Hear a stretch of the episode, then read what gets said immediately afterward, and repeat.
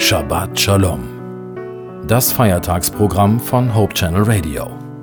Freitagabend bis Samstagabend.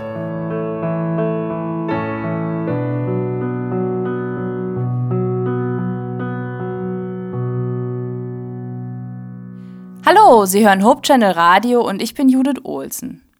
Zum Sabbatschluss möchte ich Ihnen ein Stück aus der Bibel vorlesen. In Römer 1, Verse 20 und 21 steht, denn Gottes unsichtbares Wesen, das ist seine ewige Kraft und Gottheit, wird seit der Schöpfung der Welt ersehen aus seinen Werken, wenn man sie wahrnimmt, so dass sie keine Entschuldigung haben. Denn obwohl sie von Gott wussten, haben sie ihn nicht als Gott gepriesen, noch ihm gedankt, sondern sind dem Nichtigen verfallen in ihren Gedanken, und ihr unverständiges Herz ist verfinstert. Sehen Sie Gott, wenn Sie sich umschauen? Sehen Sie seine Genialität und die Schönheit, wenn Sie sich anschauen, wie ein Blatt aussieht? Oder eine Tannennadel? Die Einzigartigkeit der vielen, vielen Blüten an Blumen und Bäumen? Sehen Sie den Humor, den Gott bewiesen hat, als er zum Beispiel das Schnabeltier geschaffen hat? Schauen Sie sich das mal an, es sieht einfach witzig aus.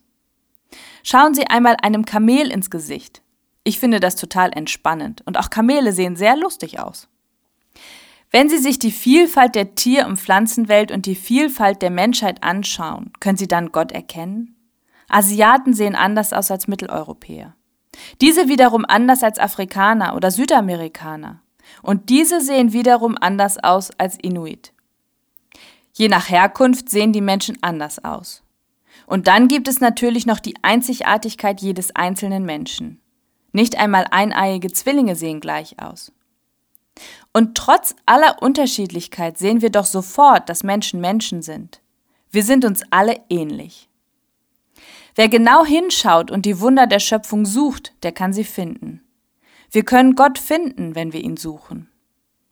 Womit beschäftigen Sie sich so den ganzen Tag? Was für Gedanken kreisen in Ihrem Kopf rum? Wissen Sie von Gott? In Vers 21 steht, dass die Menschen, obwohl sie von Gott wussten, dem Nichtigen verfallen sind und ihre Herzen sich verfinstert haben. Wie geht es uns damit? Woran denken wir so den ganzen Tag? Womit beschäftigen wir uns?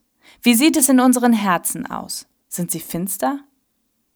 Ich denke, kein Mensch denkt in jeder Sekunde seines Lebens an Gott und preist ihn. Ich denke, jedem von uns kommen zwischendurch Gedanken, die wir lieber nicht gedacht hätten. Jedem von uns verfinstert sich mal das Herz. Aber die Grundeinstellung zu Gott und zum Leben, die ist positiv. Oder? Ich wünsche Ihnen eine gesegnete Woche.